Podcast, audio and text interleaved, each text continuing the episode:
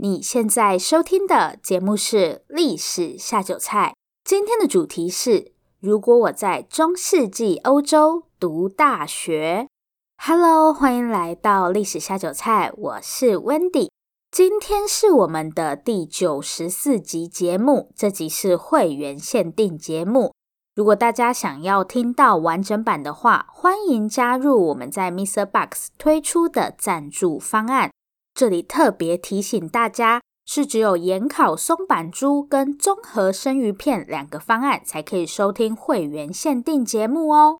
那如果你已经订阅了九十九元的马铃薯沙拉方案，现在升级为盐烤松板猪或是综合生鱼片这两个方案，每个月会有多两集的会员限定节目，而且第一个月还有一百元的折扣优惠。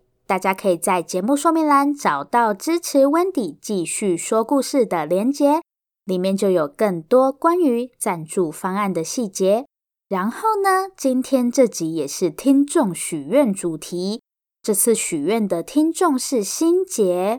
心杰说想要了解欧洲大学教育的发展史，所以我们今天的主题就是：如果我在中世纪欧洲读大学。我想说，可以用一个比较轻松的角度去了解过去的欧洲大学，但我还蛮意外的是，我们现在都是先上幼稚园，然后小学、国中，最后才会进入大学嘛。但其实他们在历史上出现的时间刚好相反，大学反而是最早出现的，这点我还挺意外的。OK，那我们就马上来看看中世纪欧洲的大学生活吧。在正式开始谈中世纪的大学生生活之前，我们先来看一下中世纪的大学是怎么出现的。中世纪是一个很特殊的时期，在这个时候，西罗马帝国灭亡，日耳曼人成了欧洲历史舞台上的主角。但这群日耳曼人的发展程度不如罗马人。为了统治过去罗马帝国的这些百姓，日耳曼君主开始寻求教会的帮助。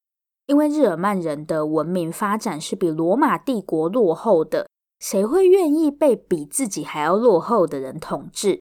所以当时日耳曼人的统治就非常不顺利。那为了让这些罗马帝国过去的百姓愿意接受日耳曼人统治，日耳曼君主找上了教会，为什么要跟教会合作呢？因为基督教是罗马帝国的国教，比起日耳曼君主，大家一定更愿意听教会的话。